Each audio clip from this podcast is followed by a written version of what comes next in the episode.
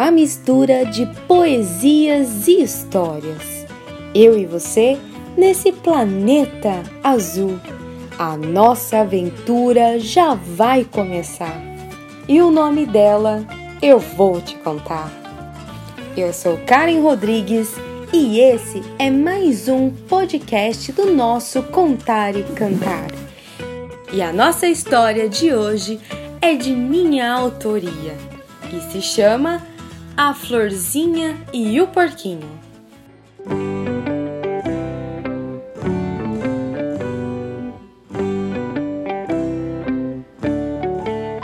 Florzinha era um lindo girassol que encantava todos com seu jeito único e sensível.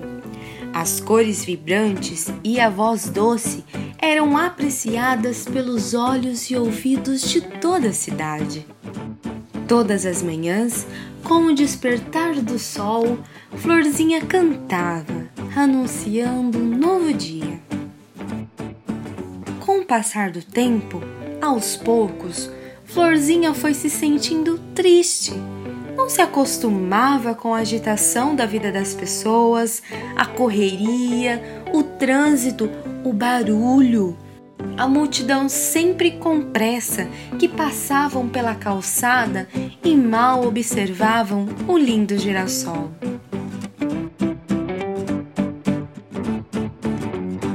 Certa vez, nossa linda plantinha acordou menos colorida e rouca. Olhou para os lados e. Não, não tinha ninguém. Sentiu-se tristonha e só. Logo em seguida, Florzinha observou um pequeno tumulto ao longe, gritos, conversas e muito barulho estranho que ela nunca havia escutado. O portão foi aberto de supetão e algo corria com tanta velocidade que a impedia de identificar o que era. Foi quando um bichinho estranho para ao seu lado, todo trêmulo e muito assustado. Ora, ora, qual é o seu nome? Porquinho. Moro na casa azul, no fim da rua. E o que houve? Pergunta a Florzinha, rouca e assustada. Eu fugi de casa. Eu não quero voltar para lá. Por favor, senhora, diga que não me viu. Aos poucos, Florzinha conseguiu acalmar o filhote. Contou que era dela, a voz que o porquinho escutava todas as manhãs. E ele, com muita alegria, disse que amava músicas e que tocava piano. Tornaram-se grandes amigas. De repente, o portão é aberto e o barulho de passos fica cada vez mais perto. Era o Eugênio, dono do porquinho. Ahá! Achei você, porquinho Peralta! Porquinho se desespera e grita por ajuda, mas Florzinha não podia fazer nada. A tristeza ficou ainda maior e a solidão também. Ela descobriu naquela pequena conversa o valor de uma grande amizade. Amanheceu e Florzinha ainda estava triste e rouca.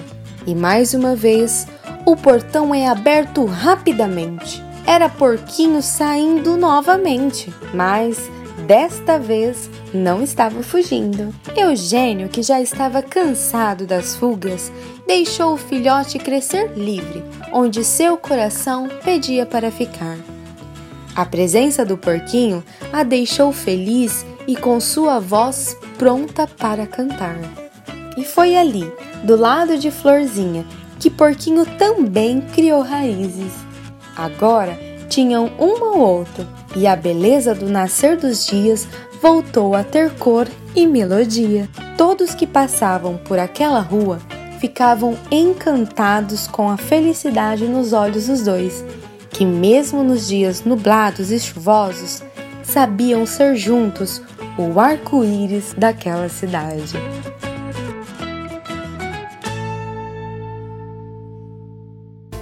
E essa foi a nossa história de hoje. Eu espero que você tenha gostado e que você lembre aí do seu melhor amigo e faça como a florzinha e o porquinho. Compartilhe com todas as pessoas que você gosta. E logo mais teremos outras novas histórias.